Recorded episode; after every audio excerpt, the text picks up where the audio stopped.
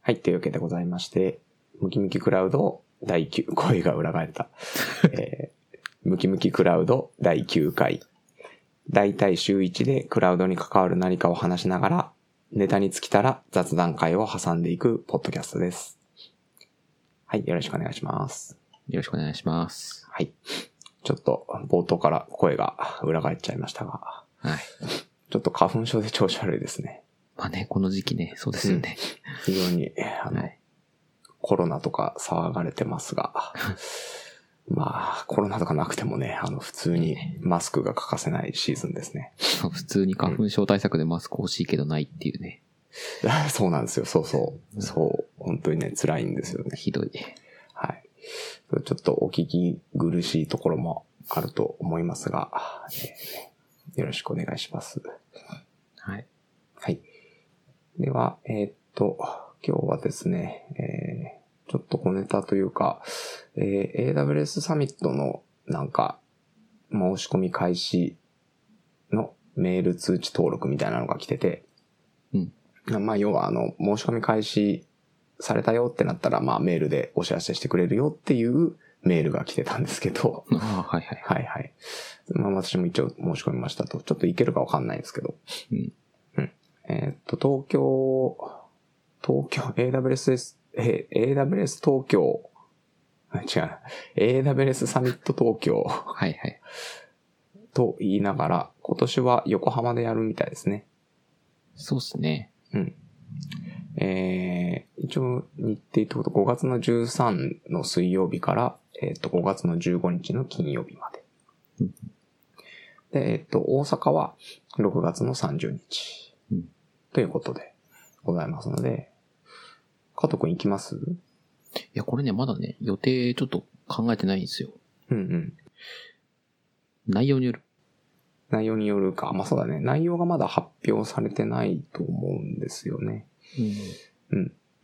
その、申し込みが始まったらお知らせするよっていうはいはい。メールなので、えっ、と、まだ内容は、えー未発表だと思います。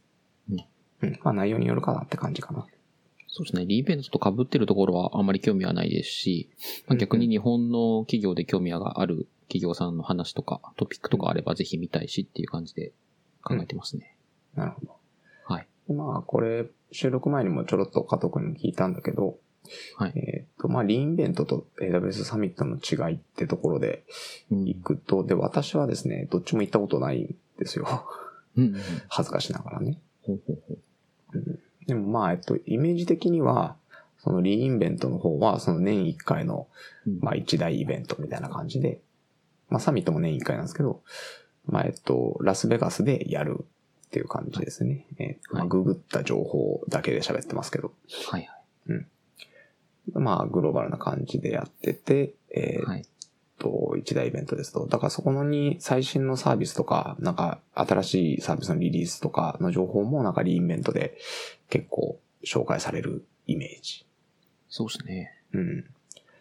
サミット東京、あ、た AWS サミットの方は、まあ、その、送られてきたメールを見ると、まあ、実際に手を動かして楽しみながら学ぶ3日間みたいなこと書いてあったから、うんうん。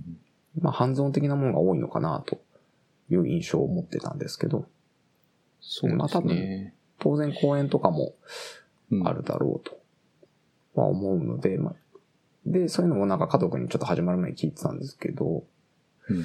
ななんですかね。まあ結局、まあ似たような雰囲気だったということですかね。加藤君はどっちも行ったことあそるうんでですすよね。ね。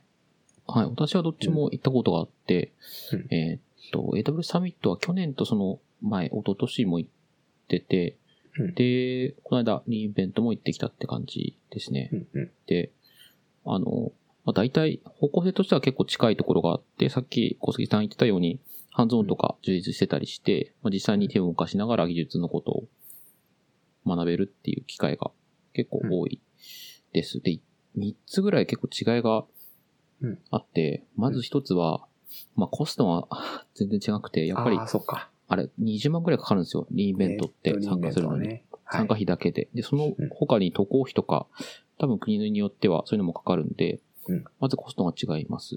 うんっていうのと、あとは、まあ参加者が多分、層がちょっと違うと思うんですよ。あの、特性上、やっぱり新しいサービスっていうのがドドンと発表されるんで、うんそういう新しい技術をえ使って何ができるかっていうのをいち早く知る必要があると思ってる人なんで、うんうん多分僕の予想では技術者が多いと思うんですよ。多分ビジネスの人よりも先に多分技術者の人が、うんなんだこれやって、まず触ってみようっつって、いち早くこれを、なんかこう、何ができるか考えようみたいな機会に使ってる気がしてて、だからうん、あんまり会場で名刺交換してるようなところとかあんま見たことがないしう、んうん。ちょっと技術者っぽい人がその辺に雑に座ってなんか、早速コード書いてるみたいな、そんなイメージで すね。あ、そっちが、えっと、リインベントのそ方。っちはリインベントってってこというですね。うん。感じで、で、あとは、逆に、えっと、AWS サミットの方の特徴なんだろうと思うと、やっぱり、日本の企業のノウハウとか、うんあの、経験談とか、そういうのがいろいろ聞けるなって印象があって、うんまあ、どういうビジネスインパクトがあったとか、うんあの、まあ、どういうふうに、えー AWS をうまく使ったんだ、みたいな、実例がいろいろ聞けるっていうような感じうんうん。ですね。なんで、なんとなく、比率的にはどっちかっていうと、リーンベントよりもビジネス寄りの話がより聞けるかなっていう印象を持ってますね。そうなんですよね。そう、そういう話を聞いって感じでて、自分のこのネット上のだけでのこのうん、なんでしょう、告知の文を見る、見た時のその印象とちょっと逆、真逆だったので、あうあ、ん確かにはいはな。まあ、でもちろん言ったことがある加藤くんの情報の方が正しいと思うので、僕もなんか、 全部を見てないから、まあ、あの、間違ってたら申し訳ないんですけど、多まあまあ分、まあ、そんな感じだったと思いますよ。うん。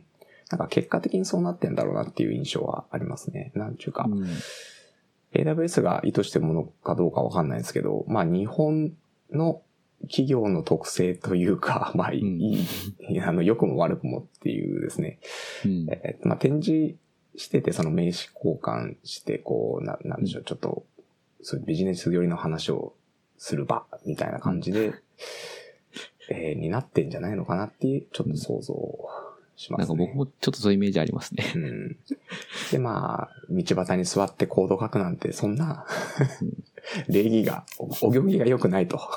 そうそう。そうそう。多分そんな感じかな。そんなお行儀が良くないことしちゃいけませんっていうね。 ね。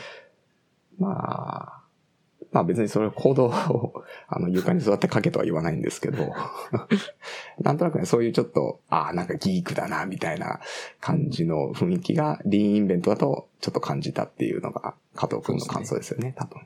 そうです、そうです う。ん。なんか、まあなんとなくちょっと、かっこいいなって思っちゃいます よね。なんかね、そういうのかっこいいなっていう、はい。僕も思いますよですねはい。ちょっと中二心を薬がくられるというか、そうなんですよね。はい。よくわかりますよ。で、えっと、サミットの方は、えっと、これまあ東京って言いましたけど、えっと、まあ世界各国でやるんですよね。はいはい。うん。だから、えっと、えーあ、ここに書いてあったけど、世界26カ国40都市で開催されるんですって。うん。まあ、リーンインベントは当然、あの、ラスベガス1個だけはいな。んで、まあそういう差が、えっ、と、そういうところに現れてるのかもしれないですね。多分だから、サミット東京はそんな感じだとしても、違う都市だとまたちょっと違う雰囲気があったりするんでしょうね。きっと違うでしょうね、うんそのあたりは。なんかお国柄が出そうですね。うん、そうですね。と、えー言ったことない私がベラベラと言いましたが、ちょっと今年も行くかどうかわかりませんが、はい。はい。はい。まあ、えっ、と、行く人は、えーこれはただですね。多分 AWS サミットの方は。はい。い行くだけなら多分、ただ、えっ、と、ちょ、要確認です。 要要確認ですが、そうです多ね。分、なんだったっけ。 はい。えーサミット東京 in 横浜ではい。やります。はい。という話でした。はい。えっとですね。最初のポッドキャストのその紹介のところで、えっと、ネタに尽きたら雑談会をするよって言ったんですけど、はい。えー今週はなんとかうん、しのぎますよ。雑談じゃない回ですね、今日は。一応、あ、ただ一応まあ、かなりネタ的にしょぼいの で、限りなく雑談に近いいやいで、えっ、と、来週予告をしとくと、はい。来週雑談会にしませんか。ああ、いいですね。いや、いいと思います。僕もね、ちょっと、あの、メインのネタ用意できないかもしれないなってはい。感じです。ので、ちょっとお互い忙しいっていうのと、そうですね。えっ、とですね、来週やるとしたら、えっ、と、10回目なんですよ。おおそっうか、んそうなんですね。ちょっと2桁に乗ると。はいいうところで、まあちょっと今までの振り返りとか、まはあい今後の話とかをちょっと挟む回にしようかなと思ったとこです。はい。いいですね。うん、そうしましょそうしましょう。今日はですね、えー、限りなく雑談に近い、えーと、しょぼめのネタで、えっ、と、私から話しますね。う。はい。えっ、とですね、GCP の VM インスタンスである、えっ、と、GCE ってやつ。で、えっ、と、リモートデスクトップを構築してみたので、 その話っていう感じですね。えー、クラウド感はああんまないんです けど。まあ一応ちょっとクラウドで、その構築した理由とかも話すんですね。はい。えっと、させてください。はい。はい。えっと、ちょっと鼻がぐすぐすいってますが。えっとですね、えー、ちょっと背景的なものを言うと、ううんーんとね、ちょっととある理由で、ハイスペックな、その、Ubuntu のデスクトップうん。がちょっと必要になりました。はい。はい。ちょっととある理由で。うんまあ、ハイスペックって言っても、まあ、そこまでじゃないですけど、まあ、例えば CPU を、うんまあ、4個、まあ、8個ぐらいあるといいかな。うんとか、えっと、メモリはですね、ちょっと32ギガ本当は欲しい。おおすごい。 ちょっと16ギガが一応最初、ラインみたいな感じの要件で、えっはと、動くソフトウェアがををちょっと動かしたかったんですね。えっと、GUI のソフトウェア。い。うん。なんで、えっと、GUI なんで、えっと、デスクトップが必要うん。とかっていうところで、Ubuntu 限定なんですよね。うんで、まあ、ローカルのマシンとか、まあ、ちょっと漁ってみたんですけど、めぼしいものもなかったんで、えーっと、どうしようかなと思ってたところで、ああ、まあ、じゃあ、えっと、GCE で部分立てて、で、GU は XWind とか立てて、本当にもっとデスクトップすればいいじゃんと思ってうん、やったんですね。なるほど。で、えーっと、まあ、GCE を選択した理由としてはですね、まあ、ちょっと Azure よくわかんないんで、ちょっとあれなんですけど、うんまあ、えっと、GCE って AWS の EC2 ですね。はい。で EC2 でこれをやろうとすると、えっと、無料枠多分収まんないんですよね、全然。うんでしょうね。 T2 マイクロっていう、えっと、やつしか多分、AWS の無料枠使えないんじゃないかな。確かそうですね。うん。っていうのがあったので、えっと、ちょっと EC2 じゃ厳しいなと。うん。で、AWS にそのリモートデスクトップっていうか、まあ、えーっと、なんですかね、えーっと、VD、VDI っていうのかな。そのまあ、えーっと、シンクライアントからこう接続して、あの、サーバー上にある Windows とかをうん、えーっと、いじるみたいなサービスがあります。ワークスペーシーズってやつなんだけど、はい。これ知ってます ?AWS の。はい、使った時あります。はい。あ、使ったことありますまあまあ結構有名ですよね。うん。で、そうでえっすねと、これ、うん。これね、Ubuntu が選べないんですよね。多うん分。なんか、なかった気がするね。うん。うんし、まあ無料枠もまあそもそも少ないし、まあスペック的にも多分無料枠じゃ無理ですよね。そうですね。これ、クライアントマシンというか、なんでしょう。サーバー用っていうか、うん。うん、その新クライアント的な、うん新クライアントっていいのかなっていう使い方だと思うんで、結構なんだろうんう、複数人が使うみたいなコンセプトでね、多分そもそも。そうですね。うんっていうのもあって、まあ、ちょっとワークスペースもなしだというところで、まあ、GC にしました。うんで、えっとさっきは無料枠っつってんだけど、まあ、ただでちょっとやりたかったので、 えっと、GCP の無料枠をちょっと簡単に説明すると、うん結構 AWS と違うんですよ、使い方うが。ん。知ってますなんか。いや、全然わかんないです。そんなに違うんですね。まあ、結構違うけど、そもそも、えっと、1年に300ドル与えられるので、クレジットが。へえ。そもそも額が結構でかいですと。EC2 の T2 マイクロって多分付けっぱなしで1ヶ月1000円とかだと思うんですよね。うん。そんぐらいはいきますね、多分。でいくと、えーっと、GCP の無料枠はまあ300ドルなんで、えーっと、まあ全然多いですよね。えーっと、で、一月に使う上限額っていうのは、うんと、多分なんですけど、設けられてないんですよ。ほうほう。だから、一月で300ドル使い切っちゃってもいいはずなんですよね、多分。へえ。というのも、あと、使ったことないので、そこまで。うんえっと、まあ、今回試しにちょっと使ってみよう。そういう風な使い方をしてみようと思って。なるほど。結構無料枠のクレジット余ってるアカウントがあったんで、えっと、それでやってみようかなと思ってますと。はい。はい。で、えっと、これでいくと、えっと、まあ、4つ CPU の 15GB メモリだと、えっと、月に150ドルぐらいつけっぱなしでね。うん。で、いくと、まあ、1万5000円ぐらいか。まあ、そこそこしますよね。うん。まあ、さっきの、ただ、あの、1ヶ月で300クレジット使い切っちゃってもいいとかっていうのが、まあ、正しいとすると、えっと、まあそれでもいけちゃうっていう。そうっすね。そういう使い。方も、うん、そういう使い方もできるっていうので、あ、これいいじゃんと思ってですね、はいはい。やってみましたと。まあ、ただ、あの、ずっとつけっぱなしってことないんで、えーっと、1時間あたり、まあ0.2ドルぐらいなんですよね、それでいくと。はい。さっきのスペックだとね。えーっとはいそれでやると、まあ、使いたい時だけ起動しておけば、まあ、無料枠内で多分十分運用できるんだろうなと思って、うん。まあ、これで GC を使おうと思ってみたところです。なるほど。でね、えーっと、GCP にそのワークスペースみたいなのないのかなと思って調べてみたんだけど、うん。うんと結論から言うとなかったです、多分。うん。でまあ、近いソリューションとしては、その Chrome リモートデスクトップっていうのを利用する方法が多分あります。はいはいはい。で、これ別に GCP 関係なくって、えっと、Chrome の機能と言っていいのかなまあ、えっと、Chrome で、えっと、リモートデスクトップをやろうみたいな、はいえーっと、ツールがあって、はいうん。それが Google が提供してるので、それを同じように GCP にセッティングしてあげれば、まあ、できるよねっていう話。うん。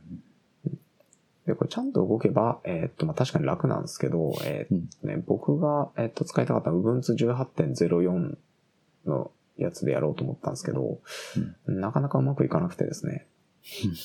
うん、で、16.04では一応いけたりとかしてたんですけど、うん。あまああ、そう。なんだろうん。で、まあね、そういうのもあったんで、えっと、一応多分18.04でもう頑張れば動くんですが、う。うん。えーっと、まあ頑張るんだったら、もう、えっと、他の手段にしちゃおうかな、みたいな感じになって、えっと、結局ですね、えーっと、RDP のサーバー、えっと、リモートデスクトッププロトコルかな。ああー、はいはいはい。えっと、マイクロソフトが使ってるやつですね。えっと、マイクロ、えっと、Windows に普通にそのリモートデスクトップありますよね。はい。うん。まあ、あれのプロトコルだと思うんですけど、うん。えっと、クライアントアプリがその Mac とか Linux 用のクライアントアプリもあるので、うんえっと、一応これが使えるんですよね。で一応、その RDP のプロトコルで会話をする、その、えっと、パッケージも、えっと、Ubuntu のアプトで入るので、うんえっと、そういうのを使えば、えっと、できそうだということで、結局まあ、その辺で、えっと、GC に自前で構築して、えっと、繋いでとかってやったら、なんとか、えっと、リモートをデスクトップできるようになりました。うん。っていう話なんですけど。 いや意外と、あれなんですね。あの、なんでしょう。そのままサクッとフィットするサービスではなくて、なんかそうなんですよ。なんつったろう。無理やりではないけど、まあ普通の使い方っちゃ普通の使い方使い方だけど、まあ、クラウドにうん。マシン立てて、そこにリモートデスクトップするっていう感じになるんですね。なんかね、えっと、単なる環境構築でしたね。Linux の。でなるほ ど。なるほど。だから、かなりクラウドどうでもいいって話なんですけど、なるほどね。まあ、強いて言うのはさっき言ったその無料枠の使い方みたいなところが、ちょっとリモートデスクトップにフィットしたっていう。いや、でも同じことやってる人いるんじゃないですかあ、結構いますね。えっと、GCP 上 で、そのはいはい、部分立てて、えっと、その、なんていうんですかね、使いたい重量課金でリモートデスクトップするっていうのを。で、そういう記事を結構参考にしながらやりました。なるほど。うんただやってることは、その、あの、アプトでこれインストールしてとか、あの、こう、この設 定、えっと、せ配下のこれ書き換えてとか、なので、あの、ああー ーなんか、何やってんだろうなって感じが しましたなるほどね。うんまあ、えっと、まあ、個人でそういうちょっとハイスペックなデスクトップ欲しくなった時には、 こういうのもいいんだろうなってはいはい。思いました。これ誰、誰に需要があるんだって話なんですけど。まあ、なかなか、仕事でそういう、こう、高スペック のマシンを欲する人だから、うん。まあ、あんまりいないかもしれないですけどね。いや、これ、デスクトップですからね、しかも。別にサーバーなら、別にあ普通に EC2 とか使えばいいわけじゃないですか。GCP とか。ああ、そういうことですね。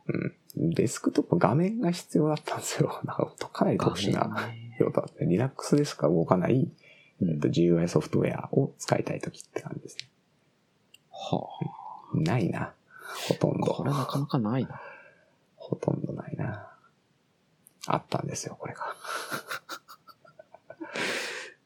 しかも Ubuntu なんですね。他の Ubuntu ディストリビューションじゃなくて Ubuntu がいいんですね。うんまあ、えっと、デスクトップ用途なら多分 Linux のディストリビューションで一番人気あるのは Ubuntu だと思うんで、ああ、そこはまあ大して違和感ないんですけど。はい。そうですね。まあまあ、ちょっとそういうのでいろいろやったんで、えっと、GCE の、はい。まあせっかくなんで無料枠の話とかをちょっと絡めながら、ちょっとこういうところ、AWS と違うよっていうところも少しだけ、もう少し話そうかな。あ、お願いします。えーっとね、まあ、GCE の無料枠の話、GCE ですね。えっと、VM インスタンスですと。 E って何の略ですかエンジンですね。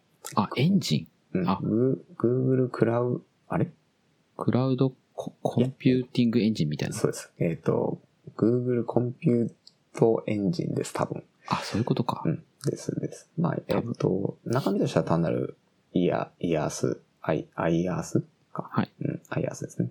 えーっと、EC2 です。はいはい。で、まあ、ちょっと細かいところはいろいろ違うんですけど、そこら辺でいくと、えっと、まあ、さっき言った無料枠が使いやすいって話はちょっとあるなと思ってて、まあ、ちょっとした制限はあるんですけど、はいまあ、CPU8 個まで入れられますよとか、あ、CPU、は無料枠だと8個までしかちょっと CPU アサインできないんで、うんえっと、まあ、やるときにはアップグレードしなきゃいけないとか、ありますね。あと VM インスタンスには GPU は、えっと、アタッチできないとかいう制限もあったりします。うんで、僕がこのポ、えポッドキャストでちょこちょこ話してた AI プラットフォームってやつは、えっと、無料枠でも GPU 使えるんで、えっと、機械学習用途でいくと、えっと、AI プラットフォーム使うと、えっと、無料枠内でも GPU 使えたりとかして便利です。うんうんただ GCE では、えっと、うん GPU は、えっと、無料枠ではアタッチできないんで、えっと、ちょっと使えない。はいはい。あとね、GCE というか、うん、まあ GCE の話でいくと、えっと、SSH 鍵の転送が楽なんだなと思いました。初めて使った時。へえ。何言ってるかっていうと、えっと、G-Cloud っていう、えっと、AWS CLI に相当する G-Cloud コマンドっていうのがあるんですけど、はい。うんと、こいつで、えっと、Google アカウントでログインすると、うんえーっとですね、Gcloud コンピュート SSH ってやつで、えーっと、その立てた GC のホスト名を叩くと、SSH ログインできます。うん勝手に鍵交換してくるんですよ、中で。あ、勝手に。えっと、そこで自動的に鍵を交換してやってくれる。えっと、EC2 の時は、えっと、多分だけど、あ変わってなければ、えっと、EC2 立てて、まあ、えっと、コンソール、AWS コンソール上からやるんであれば、えっと、鍵を発行して、秘密鍵の方をダウンロードするとかでしたっけそうですね。多分、基本的なやり方そうですよね。うん。で、鍵をローカルのその .ssh の中に入れたりとかして、えっ、と、はい設定して、とかを多分やんなきゃいけないですよね。そうですね。それがないので楽です。へえ。もちろんそういうやり方もできるんですけど、うん。えっ、と、g カルドコマンドを使えば、えっ、と、ホスト名だけで、えっ、と、もう、中で勝手に鍵の、鍵を、えっ、と、ローカルに置い、秘密鍵を置いて、えっ、と、公開鍵を GC に登録してとかってやってくれるんで、うん。楽。別なマシシンでやるときってどうなんですかンと別のマシンでやるときも、えっと、G クラウドで、えっと、同じようにやれば、同じように接続できます。うん、なるほど。この辺の、えっと、最初の手間は楽ですね。でこれを可能にしてるのは多分 Google アカウントで基本的にその GCP を、プロジェクトを管理してるっていう、このポリシーがあるからこそだとは思うんですけど、えっと、AWS みたいに、そのルートアカウントが、はいはい。えっ、と、プロジェクトごと、プロジェクトっていう概念ではないか。えっ、と、なんていうのかな。AWS のその、うんまあ、プロジェクトって呼びますが、えっと、その中にルートアカウントがあって、IAM 発行して、えっ、と、その IAM はこのプロジェクトだけ有効、基本的に有効だったりとかするけど、えっ、と、GCP ってすごくバクッとしてて、Google アカウント持ってますよね、加藤くんも。はいはいはい。で、GCP のプロジェクト僕が立てたとしますよね。うんで、GCP プロジェクト内でその加藤くんの、えっ、と、Google アカウント、まあ、Gmail の、あれに基本的になると思うんですけど、はいそいつを、えっ、と、このプロジェクトの、例えば、まあ、えっ、と、編集者っていう権限で入れますよって一個設定してあげると、はい。もう見れるんですよね。Google。うん。そのプロジェクトに加藤が参加できる。はいはい。一つの Google アカウントでいろんなプロジェクトに参加できるようになるっていう感じですね。うんこの辺のアカウント管理がやや、えっと感覚が違うかもなと思います、うん AWS と。はいはあとね、その他の便利機能でいくと、えっとね、GCE の、えっと、GCP コンソールから見える、あの、VM インスタンスホスト名の横にね、えっと、SSH ってボタンがあるんですね、ブラウザの中でほう。この SSH をポチッとするとですねうん、ブラウザの中で、えっと、テラタームみたいな、あの、ターミナルが開いてですね、い。はいはブラウザだけで、えっと、SSH 接続することも可能です。い。うん。楽ですね、これも。なるほど。うんいちいちこう、テラタームとか立ち上げなくて、えっと、Mac だと iTerm とかかな。うん。ああいうのを使わなくても、まあ簡単な操作だけなら SSH 接続とかも、えっと、ブラウザ上で可能。うん。で、これに似たような機能で、えっと、GCE っていうか GCP の機能なんですけど、はいえっと、クラウドシェルっていうのがあるんですよ。うんこれも結構便利なんですよね。クラウドシェル。クラウドシェルっていうボタンが同じように GCP コンソール上についてます。はい。でこれポチッとやると、えーっと、まあ、同じようにターミナルが立ち上がるんですよ。うんでこれは実態としてはね、えっと、VM インスタンスで言っていいのかな。えっと、かなり低スペックな VM インスタンスうん。が、えっと、自分用に作られて、えっと、そこで作業ができる。へえ。えっと、OS なんだったかな ?OS ちょっと覚えてないんですけど、うんえっと、OS の指定とかはできないはず。うん。が Linux ですね。えっ、と、で、中でちょっとしたコマンドを試したりとか、えっ、と、だからね、えっ、と、GCP のそのチュートリアルとか、簡単なやつとかだったら、えっ、と、別に GCE、VM インスタンスを立ち上げなくても、うんえっとこのクラウドシェルの中だけでやってきちゃったりとか、へえ。するので、えっ、と、ちょっと試したい時とかに、クラウドシェルっていうのが無料で使えるので、これ結構便利なんですよ。へえ。うんこれ多分 AWS にはないいんじいですゃなね、いそかなのと。、すうんなんかなさそうですね。ちょっと、はっきりとは分かってないんですけど、僕はそういうのは見たときないですね。これは GCP 初めて使った時に、おう便利だなと。うん。まあ、ブラウザでできちゃうっていうのがまたうん。いいいいですよね。えー、便利そう。でこれクラウドシェルを落とすと、えっと、またシャットダウンされて、で、これのクラウドシェルを使う利用料金は無料なので、うん。一応5ギガだけど、超少ないんだけど、えっと、永続ストレージもあるんで、ちょっと試したものを残しておくってこともできる。へえ。ですね。だから結構いい。まあ、ちょっと立ち上げて、えっと、ビッグ、ビッグクエリの状態どんなんかなとかっていうのも、ここから、えら、たどれる。認証情報とかも、えっと、そのログイン、GCP コンソールにログインしている、えっと、アカウントで、えっと、引き継がれるはずなので、うん。えっと、そそのプロジェクト内のものは見えるはず、クラウドしてるからってことで。なるほど。とかとか。へえ。あと、細かいとこでいくと、GCE の話に戻しますが、えっと、最初からパブリック IP が振られてますね。ああ。結構男前ですよね。そっか、オプションじゃないですね。もう最初からもうついてるんですね。そうなんですよ。最初からドンと入ってるんで、まあ IP アドレスいっぱい持ってるんですかね。やっぱ り。まあ、ユーザーが少ないのかもしれないですけど。なるほどうん。まあでもそういうなんかこう、使い勝手は良さ良さそうでいいですね。そういうこう、ワンステップで、で、いろいろできちゃうみたいなところは、なんうかん、ありそなんかね、初心者にはこう、スッと入りやすい感じになってますよね。う。あうん。やっぱ人増えてほしいんでしょうね。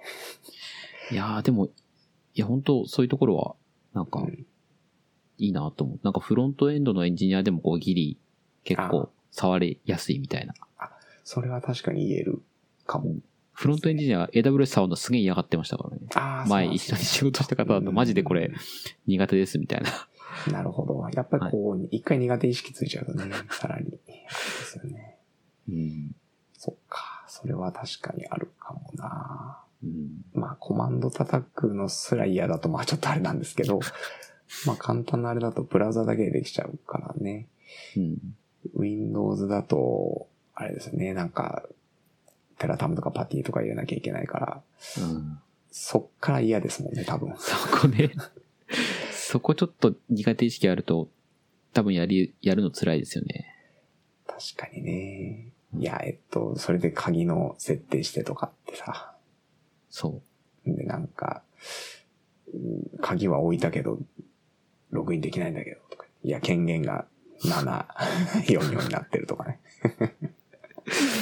うん、まあ、あるあるですよね。あらですね。確かに、そういうところだと、優しいかも。です。で、まあ、確かに、便利だしね。別に、えっと初心者に関わらず。そうですね。うん。こんなのあります。えーはい。えっと、GCP の無料枠の話。えっとね、さっきのと言った通り、無料枠結構使いやすいんですよね。うん。その1年間にそもそも金額がでかい300ドルっていうのは結構でかいし、えっうと、ん一月の制限っていうのは多分ないはず。で、えっと、よくですね、初心者というか、えっと、私もそうだったんですけど、ビビりがちなのが、えっと、AWS って無料枠を超えると勝手に課金されますよね。うん。最初の時あれすごい怖かったんですよね。ああ GCP は、ね、確か Azure もそうだったと思うんですけど、えーっと、アカウントをアップグレードってしないと、あ、そうなんだ。うん、あの、ただサービスが使えなくなるだけで、はいはいはい。勝手に止まっちゃうだけで、えーっと、勝手に課金はされないんですよね。ああ、優しくないですか確かに。優しいっすよね。まあそんな感じなのと、あとずっと無料枠のやつもあって、1年間300ドルっていうのもあるんですけど、その後も、えっ、と、低スペックな、えっと GCE とかだと、えっ、と、無料で使えたりとか、えっ、と、まあ、具体的に言うと 1CPU のメモリ 0.6GB、ハードディスク 16GB みたいなやつうん。は、えっ、と、GCE 無料で使えるみたいですね。あと、でっかいとこで言うと GCS、あの、S3 ですね。はいまあ、。これが5ギガ。まあ、これ米国リージョンだけなんですけど、えっと、5ギガ無料で使えたりとか、あとはクラウドファンクションズ、まあ、ラムダですね。はい。これに200万回呼び出しまで無料だったりとか、あとビッグクエリも 1TB までのクエリが無料だとかね。まあ、結構、その1年間以降も無料枠っていうのが結構あるので、うんまあ、ちょっと使う分には割とずっと無料で使えるみたいな、えっと、サービスもあるっていう感じ。なるほでございました。ど。はいまあ。ちょっと、何の話か分かんなかったんですが、 えーまあ、なんで半分雑談みたいな話ですね。そうですね。はい。はい。じゃあ、えっと、今日は僕からこの辺でございます。はい。なんかございますうん。いや。うんまあ、大丈夫です。あの、いろいろ、今回は、無料枠が結構違うんだなっていうのが結構勉強になりました。なんか無料枠の話になっちゃいましたね。 いや、でも結構ね、重要なポイントかなと思いました。なんかこういうスペックのやつをサクッと使いたいんだけど、っていう時に、多分、うん今回はじゃあ GCP 使うかっていう風になるかもしれないですし、これによっては。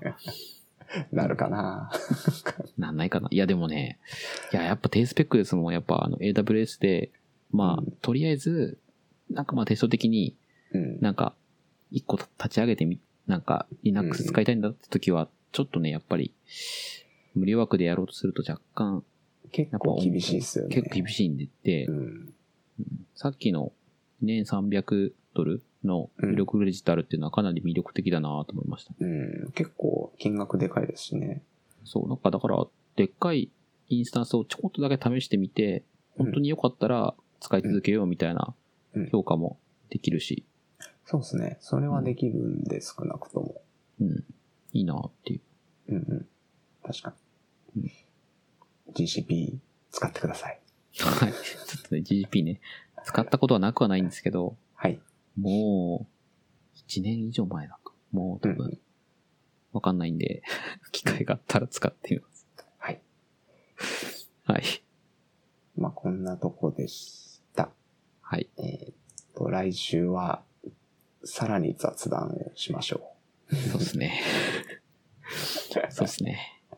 はい。息切れしてきましたね。はい。ちょっとね、いや、なんか忙しい時期が、ちょうどこの、ね、あの、ね来ちゃってて、2月末が本当に今忙しいんですよ。なるほど。あ僕も結構似た感じなんで、うん。